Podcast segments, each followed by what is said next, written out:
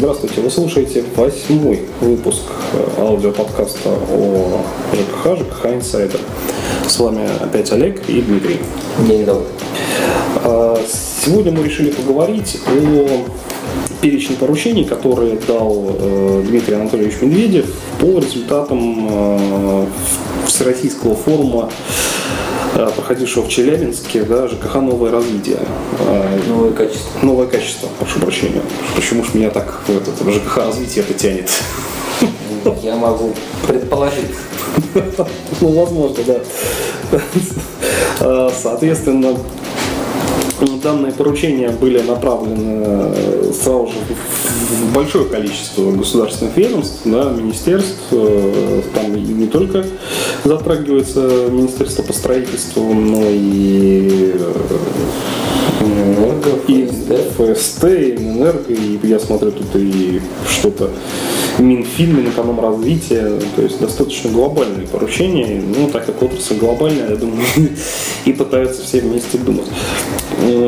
Действительно, вот первое поручение как раз оно и касается э, больше э, ФСТ, да, то есть это поручение, в котором предполагается э, ввести ограничение роста платы граждан за коммунальные услуги на уровне, не превышающем уровень инфляции. Э, то есть мы ограничиваем, ну, ну точнее правительство будет ограничивать рост цен на газ, электроэнергию, я так понимаю, да, то есть, э, а что касается водоснабжения, горячего водоснабжения, отопления, то есть поручение в этом плане ничего не сказано, то есть поручение указано только газ и электроэнергия. Да, просто здесь ситуация следующая у нас.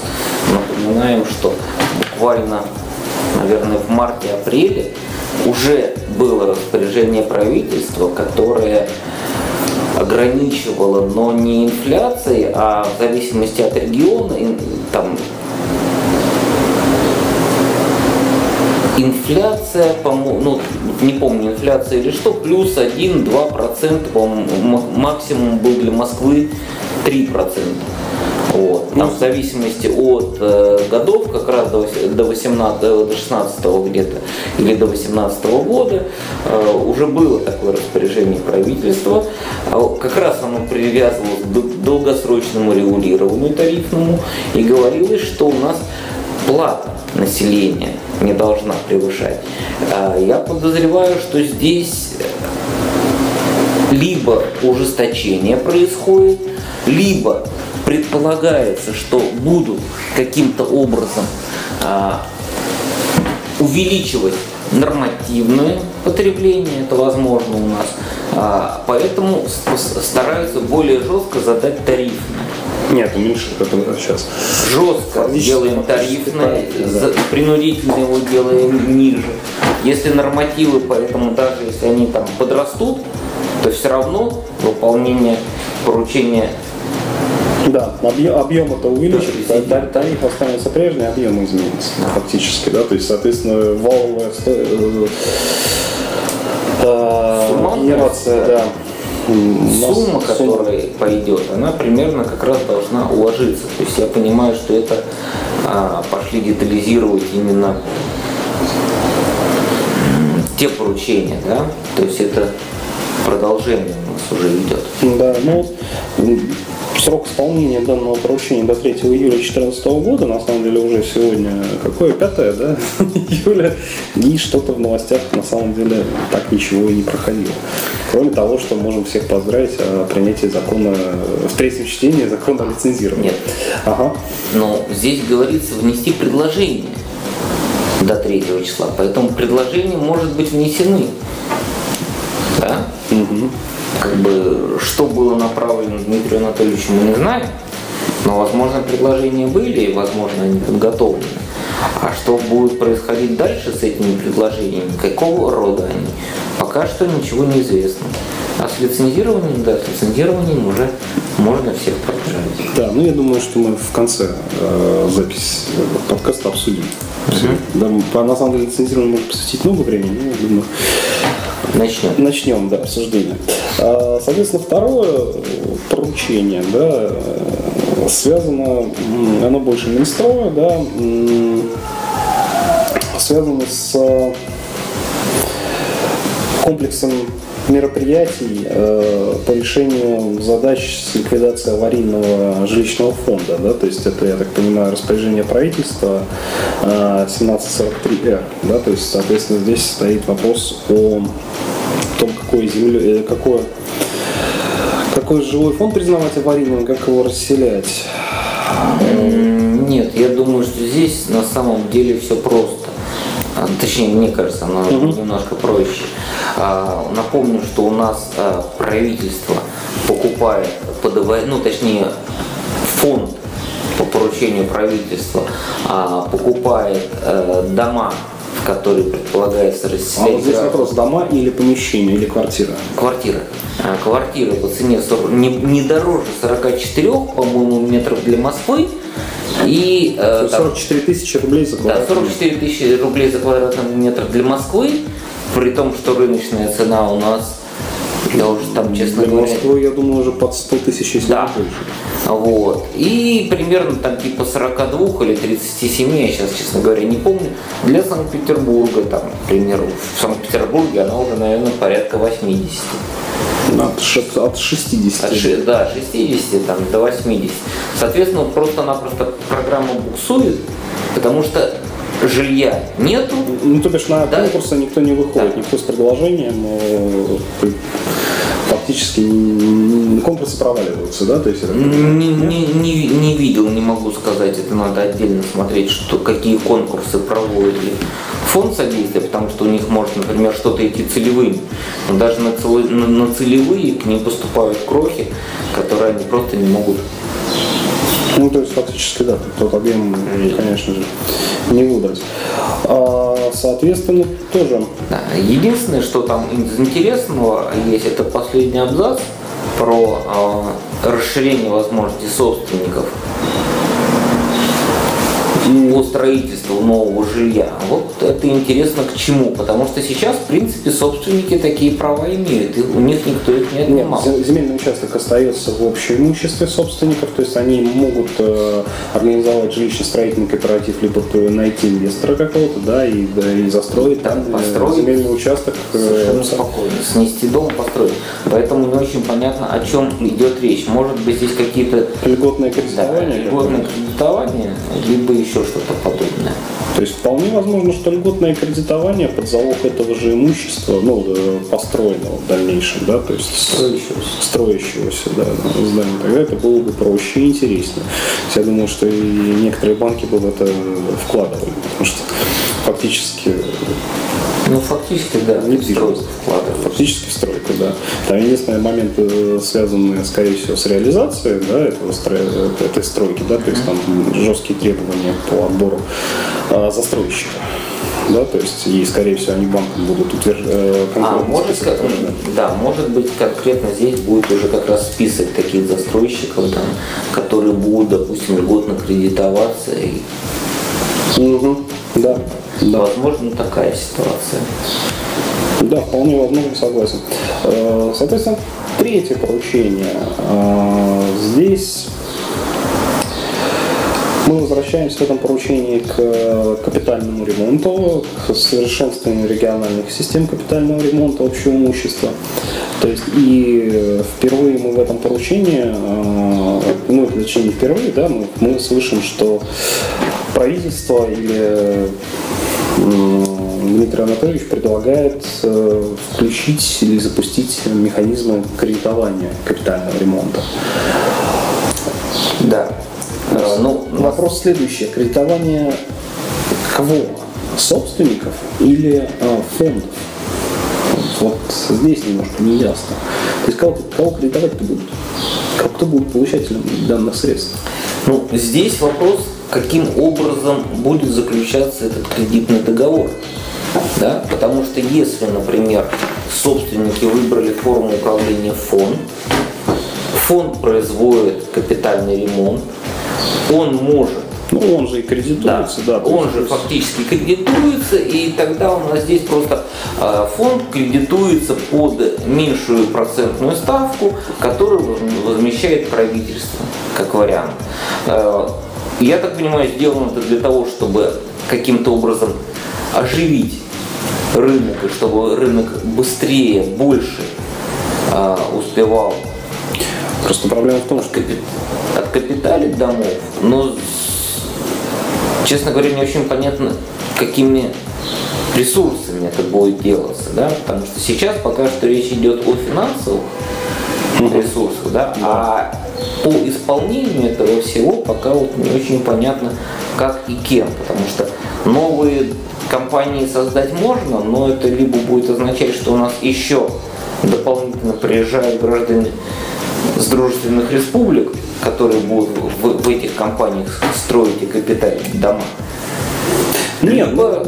мегастройки у нас он, Крым, Крым, э, прошу прощения, Сочи же построили, вот, э, и привлекли достаточно большой объем строителей. То есть и так тот же момент с капитальным ремонтом. Да? То есть это каким-то образом подстегнет, конечно, рынок, но если убрать коррупционную составляющую, да, э, подстегнет экономику рынка. Да? Ну, у, меня, у меня вот возникает следующая ситуация. Хорошо, э, мы средства выделяем, да, если, а, точнее, фонд кредитуется. А если э, фонд не будет субсидирован э, бюджетом, на покрытие э, процентных ставок по кредиту, да, то через какое-то время может получиться та ситуация, что средства, которые собираются с населения на капитальный ремонт, они будут идти не на капитальный ремонт, они будут идти на обслуживание этих кредитов. Первое, что у нас есть, это кредитование возможно, да? До этого, почему, ну, об этом, ну, разве что в проектах э, законов о капремонте субъектов больше об этом нигде не говорилось. Второе, здесь, собственно говоря, так и говорится, что будет государственная поддержка, которая будет субсидировать процентную ставку. А, ты имеешь в виду как раз фразу про форму да. государственной поддержки собственников. Да. Третье, что говорится, опять же, про поддержку собственников, и что интересно, это про энергоэффективность. Но До, на настоящий момент у нас с энергоэффективностью все плохо. 354 постановление, когда вышло, управляющим компаниям энергоэффективность перестала быть нужна полностью, да, потому что как только э, как бы они сэкономить, они получить на, на это процент какой-то или какие-то деньги. Нет, то, что они все собственников, ввели, все проблема собственников. Да. Перерасход собственники, экономия тоже собственники. Да. Поэтому э, это единственное место, в котором пока что вот мы видим, пытаются оживить вопрос энергоэффективности. До этого это было полностью ну, оно задекларировано, задекларировано было, а никому это особо и не нужно было. Собственники не хотят тратить средства, а управляющим организациям СЖСК, собственно, с этого ни плюс и ни минус. То есть да. оно лишнее телодвижение фактически, да, поэтому угу. никто и не задумался. А как конкурентное преимущество в рынке России, в рынке ЖКХ, да, никто особо это и не рассматривает. Согласен. И последний момент, который здесь говорится, это привлечение управляющих организаций ТСЖ э, к э, функциям контроля за качеством ремонта. Это важно. Да, это важно. Э, пока не очень понятно, во что это выльется, потому что у нас э, жилищный кодекс как раз наоборот говор... все время говорил, что управляющие компании и ТСЖ не имеют права ну точнее ТСЖ, если они на своем специальном счете это все и сами заказчики. И сами заказчики, естественно, имеют право, а так был создан отдельный фонд. А здесь немножко тогда стоит вопрос, собственно говоря, целесообразность создания этих фондов, потому что спецсчет открыть может, собственно говоря, и управляющая компания. Если это сделать спецсчет э, ну как ты это сделаешь? Нет, дело в том, что э, спецсчет действительно открывает юридическое лицо. Только кто может быть э, обладателем да, этого спецсчета, тут возникает вопрос. Да. Э, это либо нужно вносить в наше финансовое законодательство изменения о, о, о счете, о, скажем так, счете, владельцев которого могут быть несколько лиц. Нет, нет, нет, нет. А здесь я, я думаю, что, что это можно было бы, потому что мне не очень понятно, пока что речь идет только о функциях контроля, да? Да. Но если контроль и заказчик обратно уходят на управляющие организации ТСЖ, то, собственно говоря, фонд как структура перестает быть нужным просто в принципе. Субъект совершенно точно так же в бюджете предусматривает субсидирование, которое было в законе э, субъекта прописано, прописывается механизм и ну там в подзаконных актах, например, порядок, каким образом деньги ну, субъект перечисляет на каких основаниях, в каких случаях э, управляющая организация или БТСЖ ведет качество контроля, и они тогда должны будут только, извиняюсь, удерживать сроки.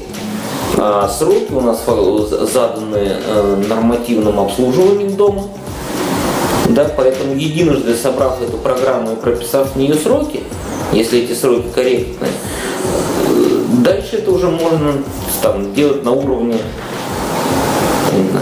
отдела в субъекте каком-то жилищного отдела, отдела жилищной политики. Нет, просто меня тут немножко смущает такая вещь, что привлечение э, управляющих организаций и ТСЖ к организации капитального ремонта общего э, в том числе, к организации именно, в том числе наделение функциями контроля. То есть, если это отдельно функция контроля, да, это хорошо никто не спорит, да, то есть у нас есть фонд, либо свой счет и организация, спецсчет, точнее, при ЦЖСК, и организация ЦЖСК или управляющая организация при фонде, она контролирует. Вот это хорошо. Но если у нас выползает такая ситуация, что управляющая организация, допустим, да, еще э, организует этот капитальный ремонт, причем фонд остается фондом, он только деньги выдает, управляющая организация организует, то есть отбирает подрядчиков и так далее, то ответственность в данном случае несет управляющая организация. Ну, давайте посмотрим с другой стороны. Управляющая организация одновременно с этим осуществляет текущий ремонт. Поэтому что из них сделал за деньги текущего, что за деньги капитального, а что одна и та же работа оплачена и там, и там, будет совершенно не разобраться. В рамках одного юридического лица это можно будет провести как угодно. Да.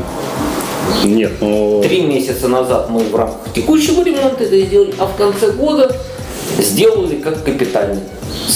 То все сняли, а это поставили. Капитально отличается объемом ремонта, да? Прекрасно. То есть, ну, Я говорю, что деньги на текущий ремонт Но деньги на текущий будут уходить плавно в капитальный они будут списываться да. капитальные. Вот и все. все. То есть это, это, это такой основной, основной минус да. вот этой предложенной схемы. Потому что тогда. Потому что именно поэтому и было разделено, было разделение текущего и капитального ремонта.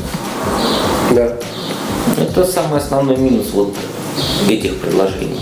Остальное, то, что касается кредита и так далее, и энергоэффективности, наверное, можно только приветствовать. Вполне возможно, да, согласен.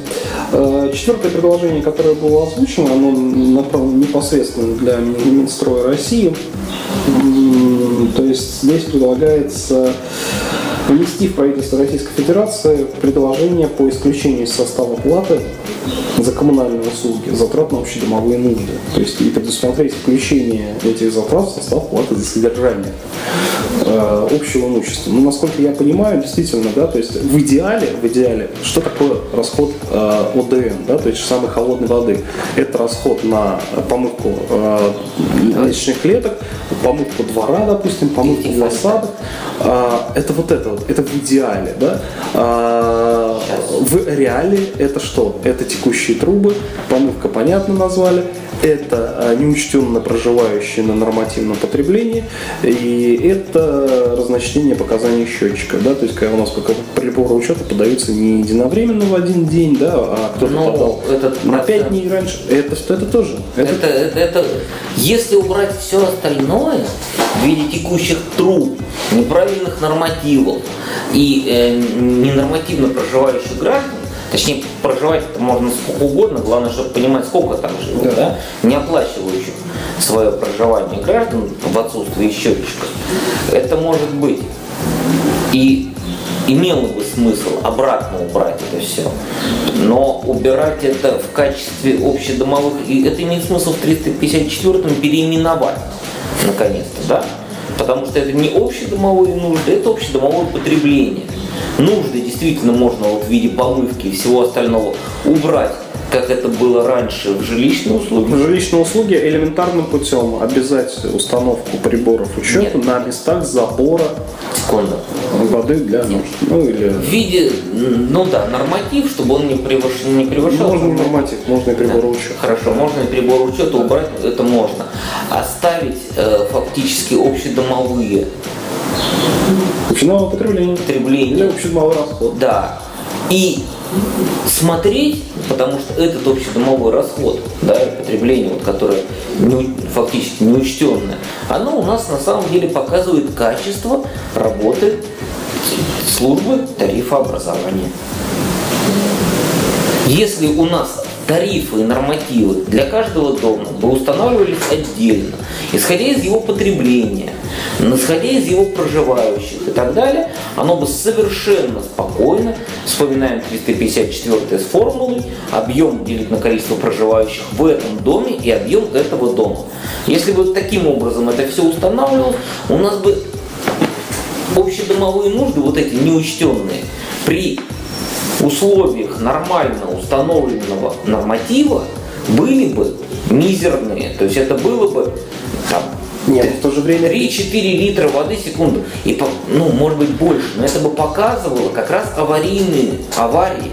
Да, но в то же И время в этом, и, и после этого уже можно было бы это все возложить на управляющую организацию, потому что аварии это ее от зоны ответственности, потому что она не своевременно. или собственников, если они отказались провести капитальный либо текущий ремонт. Ну, это, с этим уже можно разбираться. А, Сейчас опять же, у нас, у нас э, выползает момент э, качества, в данном случае, вот, опять же, качество работы управляющей организации, потому что э, неучтенные потребители, то бишь э, неучтенное количество проживающих граждан не зарегистрированных, и как их выявлять нормально в соответствии с законодательством, никто не понимает до сих пор, да? Э, Установить приборы учета. Установить приборы учета. Стимулирование граждан для установки прибора учета, Да. то есть завышенные нормативы, элементарно брать завышение норматива. Нет, почему? Норматив может быть корректным, потому что норматив используется много где. Тогда Но собственник будет собственник заинтересован в установке прибора учета. Но просто квартиры, которые, допустим, без приборов учета, либо не подающие приборы учета, для них было бы кратное увеличение норматива. Кратное, да. Не 1,2, один, ну, ну там, на 10%, на 20%, на 30%, которые прописаны у нас в законодательстве по поднятие ежегодное, а сразу начиная с 5. Зачем? Диаметр трубы, давление и время. Неправильно. У нас, извиняюсь, труба идет сквозная на все. Нет, почему? Отвод э, в квартиру всегда присутствует, да, то есть у нас э, практически нет а, сквозных труб, вот так уж, чтобы совсем кран был на сквозной трубе, да, то отвод всегда имеется в помещении, что холодной воды, что горячей воды, либо... Ну, диаметр этих труб не отличаются практически. Ну, нет, по каждому дому Нет, ну, не, ну это совсем жесткий вариант. То, что Совсем я- жесткий вариант, но, но зато собственник будет заинтересован в том, чтобы а. контролировать работоспособность прибора учета, работает он у него или нет, посмотреть, крутится он, не крутится, б. вовремя подавать показания прибора учета, да, и с его устанавливать вообще. Ну да, с учетом того, что учета сейчас стоят порядка 250 рублей штука. Да. Вот. Плюс установить еще, еще рублей 500 максимум. Ну, наверное, да. Вот. Не готов сказать, сколько установить. Тоже, тоже уже. Да, то есть на, на, на самом деле это не та проблема, и если бы действительно хотя бы кратно увеличивали Да. нормативы, тут другой момент, что нужно понимать, что, допустим, кратное увеличение норматива, при этом а, не забывать про а, поверку и замену приборов учета, чтобы в этот момент собственники не попали. Если будут такие предложения, например,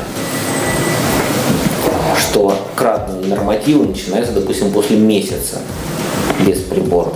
Потому что, чтобы за месяц человек мог прибор ремонтировать, Ну, отвезти на проверку, еще что-то делать. Хотя, зачем- честно за- говоря, 250 рублей новый, э, 150, по-моему, или 170 рублей поверка, Больше.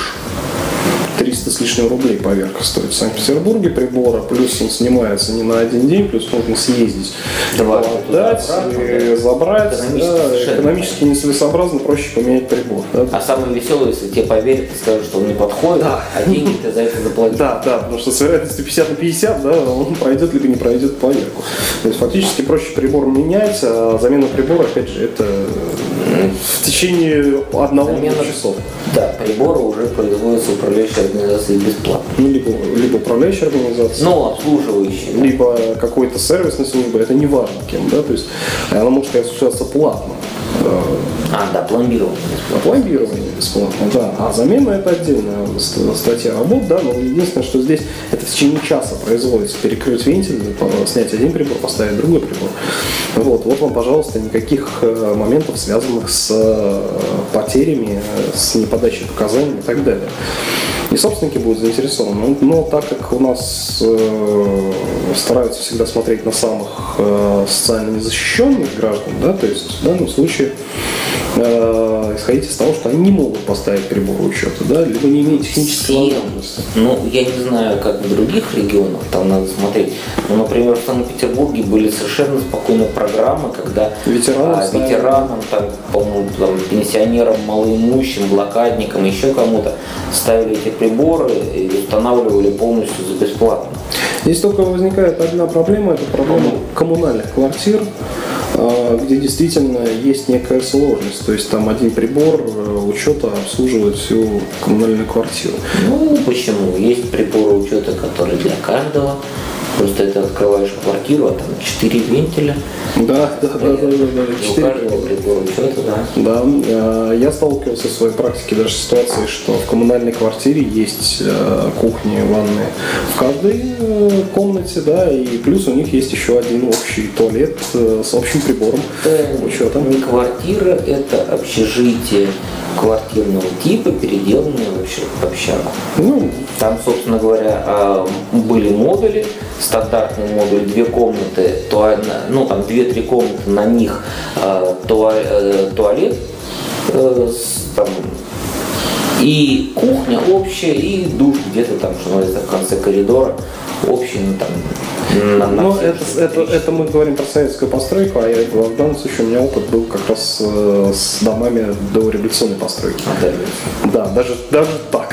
То есть такое тоже присутствует. И, соответственно, э, что мы получим? Мы фактически получим, что этот наш, наш ОДМ, да, который у нас сейчас вообще немалые нужды, да, то есть он разобьется на два. Да, он должен, ну, если мы правильно понимаем, трактуем точнее то, что здесь написано, у нас э, все э, помывки, э, поливки э, цветов и так далее должны уйти в виде э, фиксированной суммы, условно говоря, там те же там 3 литра на квартиру в месяц, условно говоря, да, А, вот, уйти э, в жилищные услуги, как это было до 2012 года. И, и у нас фактически в общедомовых нуждах останется а, вот эти общедомовые нужды, в них останется всего две вещи. Первое – аварийные утечки, да, которые фактически, если управляющая организация правильно работает и вызывает на каждую аварию ресурсника, должны будут минимизироваться, да, потому что это аварийная утечка. Здесь э, вопрос, в чьей зоне ответственности утечка Не, не, но если это зона, зона ответственности, ответственности ресурсника, она всегда после прибора учета идет. У нас никогда прибор учета в середине подвала не стоял, труба не рвалась. Ну, вообще возможно, да, действительно. Тут, тут еще вопрос возникает, да, э, как, че- что считать зоной Да. ответственности. Да, балансовое Начинается, разграничение. Да, балансовое разграничение. Тоже отдельный За 100 тяжелый. метров у- у- вколоться от до здания, либо по фундаменту, по срезу фундамента, либо на 50 метров в глубину подвала. Ну, по кодексу по фундаменту. Но как ты это по фундаменту туда докопаешься, как ты прибор поставишь там? да. Поставишь та- ровно в этом месте прибор.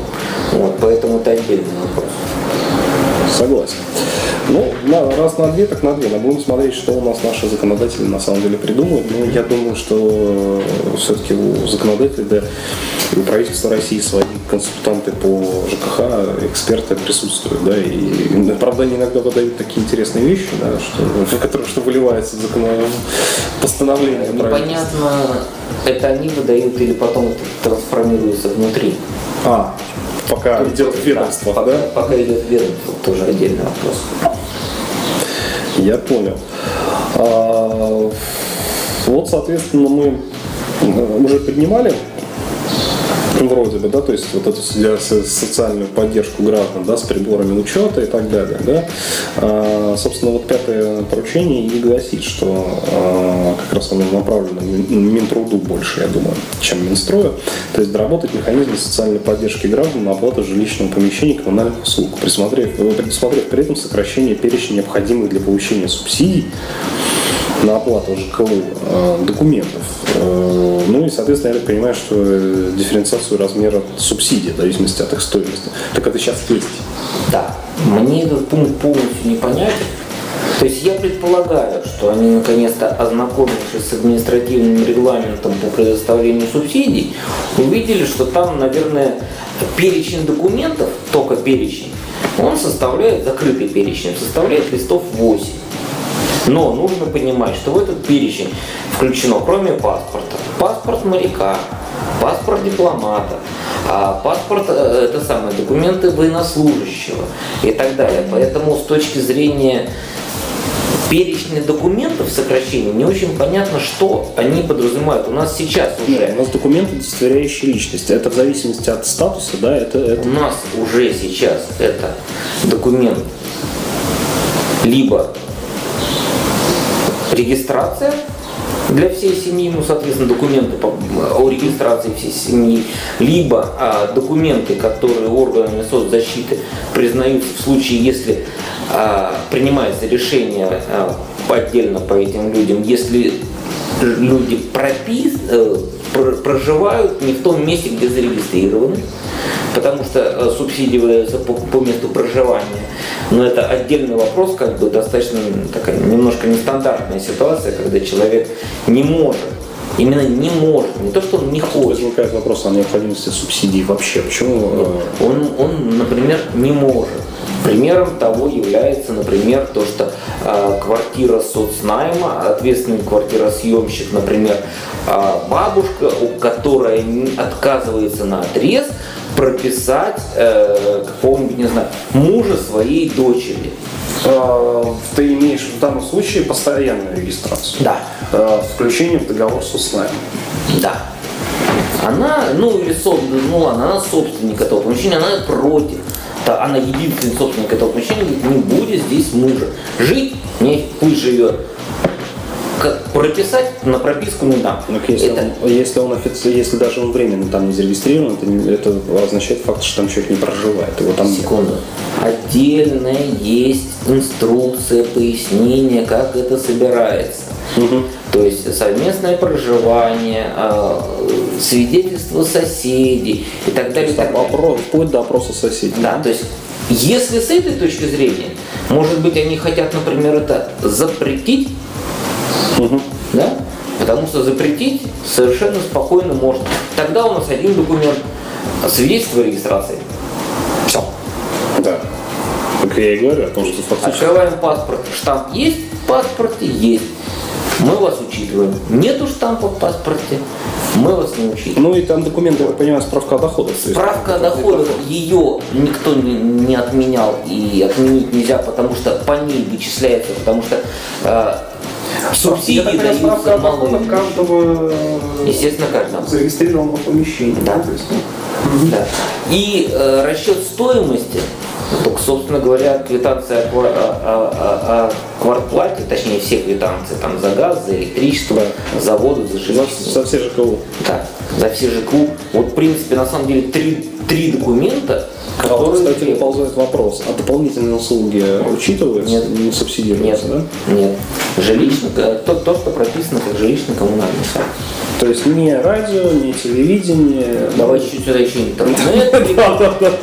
Видеонаблюдение в Да, подъездах. видеонаблюдение, консьержа и так далее, и так далее. То есть это бремя несет уже собственник самостоятельно, либо от данной услуги отказывается, как э, ему не Да. необходимо.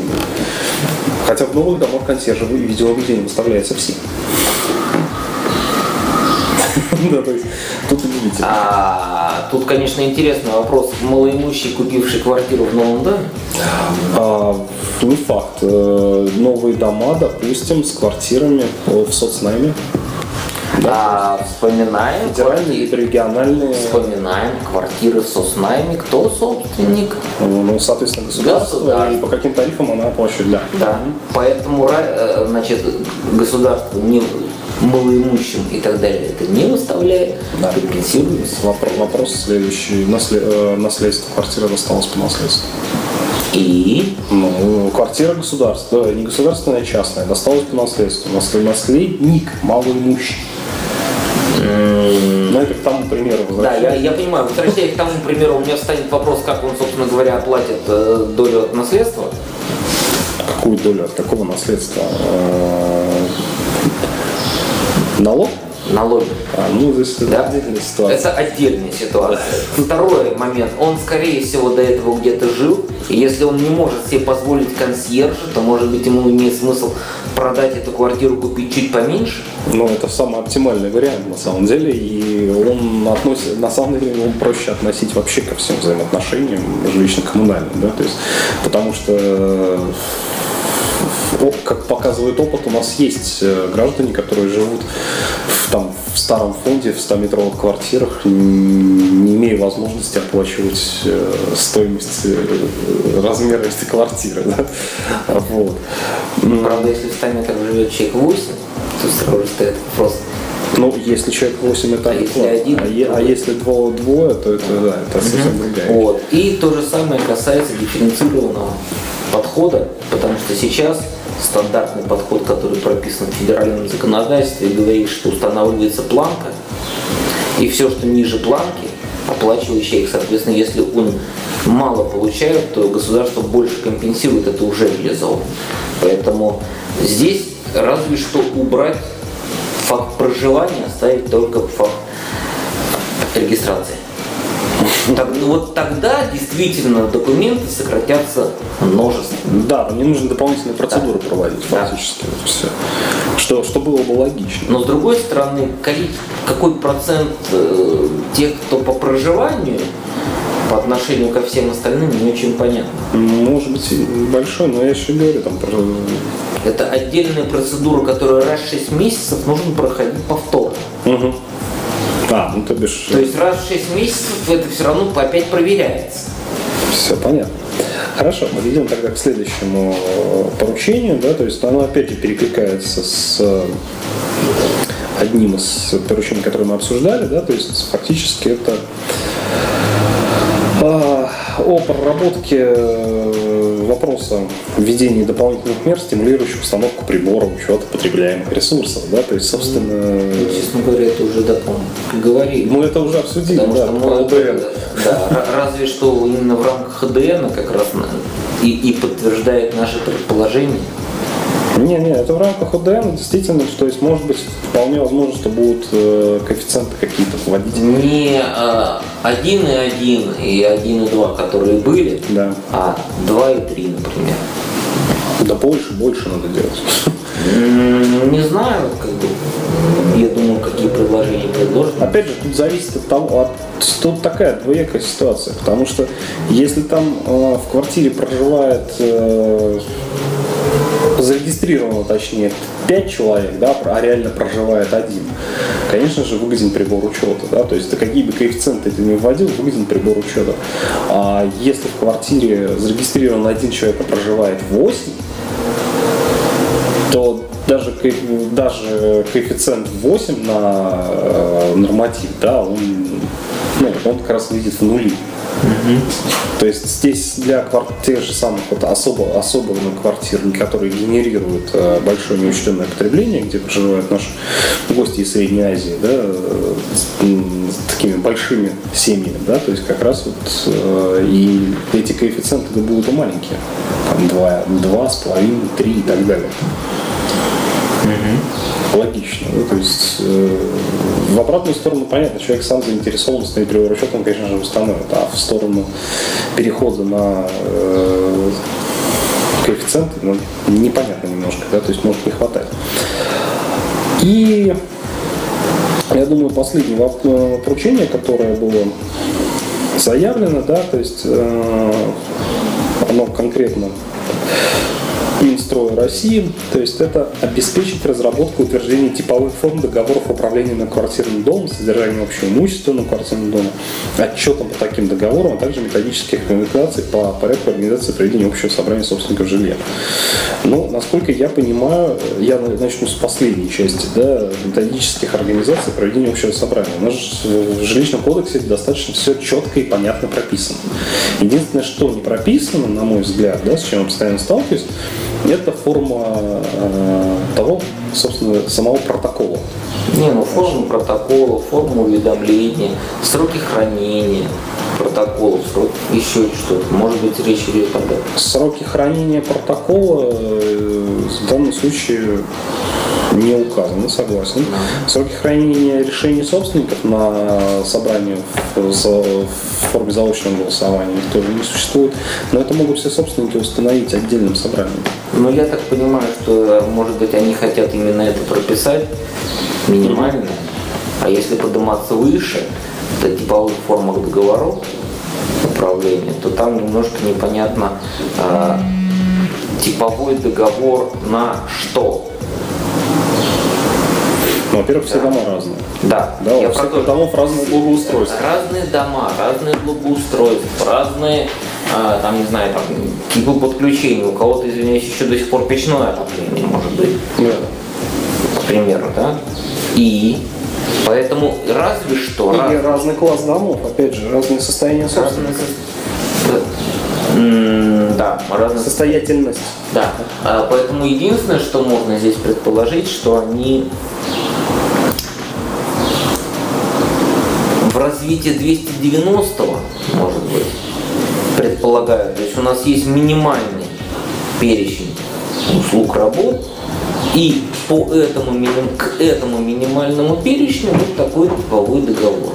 Ну, мы тогда, понимаешь, в дело? А, если сейчас начнется генерация типовых договоров, да, и развитие 290-го постановления правительства Российской Федерации, мы придем к тому же 170-му. То есть туда запихнут все, и тогда что выполнять невозможно. Да, то есть 170-е постановление Госстроя, которое какого оно, 2003 года, да? Первого. 2001 но у меня вот такое ощущение, что оно либо на базе какого-то советского документа, то есть советской поры, либо оно просто тогда писалось, а потом благополучно про него забыли, да, то есть и только в 2001 году его откуда-то достали, вспомнили э, какой-нибудь э, НИИ там или какое-нибудь юридическое объединение, да, вспомнили и начали продвигать, потому что все, что туда включено, это включено именно для государственных структур, для полностью э, монополизированной большой структуры управления, да, в которой задействовано и взаимодействует большое количество работников, большое количество государственных структур и так далее. Потому что соблюсти 170-е постановление просто да, невозможно. Ну, либо это возможно, но это будет у нас действительно будут, либо у нас действительно больше, либо у нас действительно будут дома в идеальном состоянии, которым не требуется капитальный ремонт, потому что они за счет э, функции содержания текущего ремонта постоянно обновляются, да, и при этом стоимость э, управления на квартирном доме и содержания на квартирном доме будет рублей под 40, под 50 квадратный метр, а не 20 рублей. 20 рублей у нас сейчас управление содержанием, если брать Санкт-Петербург. То есть, соответственно, вот если начнут развивать в этом плане 290, э, да, то, то это на самом деле очень опасно. А, опять же, а как же свобода договора? Давайте зададим этот вопрос по поводу минимального перечня. Я так понимаю, минимальный перечень. Минимальный 290. перечень 290, он достаточно адекватно обеспечивает безопасность э, Поэтому я и говорю, что если это в рамках минимального перечня, то есть и в договоре ссылка на минимальный перечень, что в рамках, в объемах этих работ выполняется то-то, то-то, то-то, там, сроками, там, ну и детализацией, например, того же 290 там, в приложениях с, с пояснением именно вот к этому типу домов, да, то есть, например, там, выкинуть печное отопление, добавить газ, там, газовое, либо выкинуть газ, добавить электричество, например, ну, в таком духе, да, вот, это логично. А Если это будет что-то сферический конь в вакууме, то мы уже видели э, универсальный шаблон типового договора, на сколько там, на 47 страниц? 49 страниц, 49 от которого страниц. собственники сами отказываются. Да, которые собственники просто перестают понимать, читать где-то, там, не знаю, на второй страничке. Да, но вот у меня э, на личной практике даже юридическая организация сказала, на, на данный договор сказали, а, простите, а сколько мы его вычитывать будем? То есть, в принципе, э, это достаточно проблемно. Да? Опять же, кстати, тут у меня пришел в голову момент, что э, 290 у нас устанавливает минимальный, да, но он не устанавливает качество услуги. Качество коммунальной услуги да, у нас установлено, а качество содержания у нас не установлено. То есть фактически та же самая уборка лестничных клеток. Да, то есть там собственники могут запросить убирать ее каждые три часа. Да? А, Либо дополнительных услуг каких-то качества. Вот я говорю, возможно, если здесь появятся цифры по качеству, по периодичности выполнения работ из 290, то это имеет смысл. Такие договора, по крайней мере, понятно, на что ориентироваться и понятно, а, каким образом там проводить расчеты тех же нормативов. Если это уйдет в сторону описать все, смысла как бы никакого. Абсолютно. Ну да, ну вообще, рассмотрев вот все эти э, поручения, предложения, У да, нас там есть последнее поручение, такое очаровательное. у меня создается впечатление, что у нас нет единой какой-то политики в области ЖКХ. Каждый предлагает что-то, да, по кускам надергали, предложили, а, и начинаем это рассматривать. Хотя это дублирует уже действующее законодательство, да, то есть э, Нет, вот почему? Вот последний абзац по поводу совета, да, а, так, последний абзац. проработать вопрос о развитии полномочий советов домов, а также предоставлении вознаграждения председателю совета многоквартирного дома. М, Ну да, Я про замечательно. это. Замечательно. То есть, нет, тут, тут возникает вопрос, как будут председателю совета дома деньги давать? В конверте? Не, почему? Это у тебя будет строчка в, квар- в это самое в квитанции, А которую кто- оплачивать будут жить собственники, да?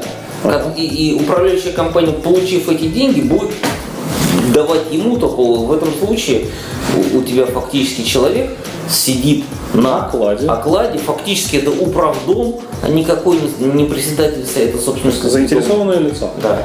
И совершенно непонятно, То есть это, это собственник нанятый, управляющей организации для того, чтобы а, быть, а, так скажем, Ближе к народу. прокладкой между своими соседями управляющей организацией. То есть я, я, честно говоря, не позавидую этому человеку, ему при- ему приходится, придется между всеми, и теми, и теми быть. Ну, либо забивать на тех и тех, тупо получает деньги. Такой вариант. Просто получать деньги, да? Да. Я и с теми поговорил, но мы, к сожалению, не договорились. С этими поговорил тоже, к сожалению, невозможно. Ну да. Мне, пожалуйста, деньги. А зарплаты Да. идет. Я Где сегодня моя зарплата? Я сегодня пришел за, за деньгами. Ну, э, вот в том-то и дело, что фактически, если собственники хотят э, нести какие-то, э, какую-то обязанность э, перед своими соседями, да, и за это получать деньги, ну, организуйте ТСЖ. На самом деле, да. То есть тогда председатель ТСЖ становится должностным лицом, которому полагается оклад, как, как должностному лицу. Да, он несет... э, Ну почему? Может быть, допустим, не оклад, он может по результату Вознагражд- деятельности вознаграждения. Ну, это Вот все равно в форме оклада выражается. Опять же, в чем деньги в конверте будем давать? Да, то есть, конечно же, не в конверте, конечно же, это будут какие-то взносы в ТСЖ, из которых будет формироваться из которых будет формироваться э, уже оплата труда председателя правления ТСЖ. А, Но опять же, он человек понимает, за что он получает деньги, да, то есть это в- вплоть до административной уголовной ответственности в случае нарушения законодательства. То, то в случае председателя Совета Дома а, ответственности никакой. Но деньги ему Но, сейчас но- но деньги будут надо. платить. Да, но деньги будут платить. Вот и все. То есть смысл для чего? Для того, чтобы стимулировать э, дома для создания советов, э, со- собственников для со- создания советов домов. То есть у нас все так плохо с самоорганизацией собственников. Вполне возможно, я это допускаю. Так, так- Но тогда у нас просто те двое-трое, которые были активными, будут, и что дальше? А нотариальная доверенность стоит 1000 рублей. 100, кв- там, там 100 квартир в доме, 100 собственников. Ну, нереально всех собственников. э, Они там, доверенность. к- к- каждый собственник, каждая бабушка-пенсионерка ему доверенность вы- выдаст. Да нет, это, это невозможно. У нас собрание это не провести, людей не собрать, а тут, чтобы нотариус у человека сходил. Да. Это просто невозможно. То есть, соответственно, полномочия я не понимаю представителя Совета Дома. Лицо на общественных началах. Не, ну лицо на общественных началах, оно и сейчас. Да. Фактически лицо на общественных началах. Только если сейчас он действительно общественный началах и ничего не за это не получаешь, то в случае реализации данного предложения это лицо еще которое что-то получает.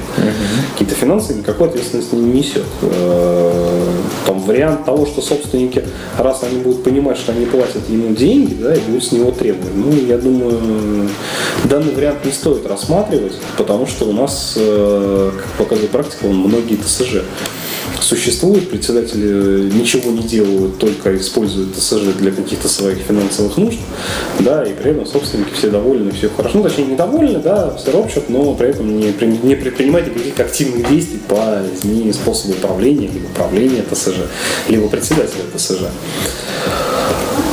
Ну, да, конечно, я думаю, что на этом мы перестанем разговаривать. О этих замечательных поручениях. Я думаю, что... Я надеюсь, точнее, что, может быть, из них что-то хорошее получится. Вот. А, все-таки о лицензировании да, мы поговорим в следующий раз, потому что мы уже да, давай. вышли за лимит времени. Поговорим, во-первых, в следующий раз, во-вторых, все-таки хочется посмотреть, может, они между вторым и третьим чтением еще что-то внесли.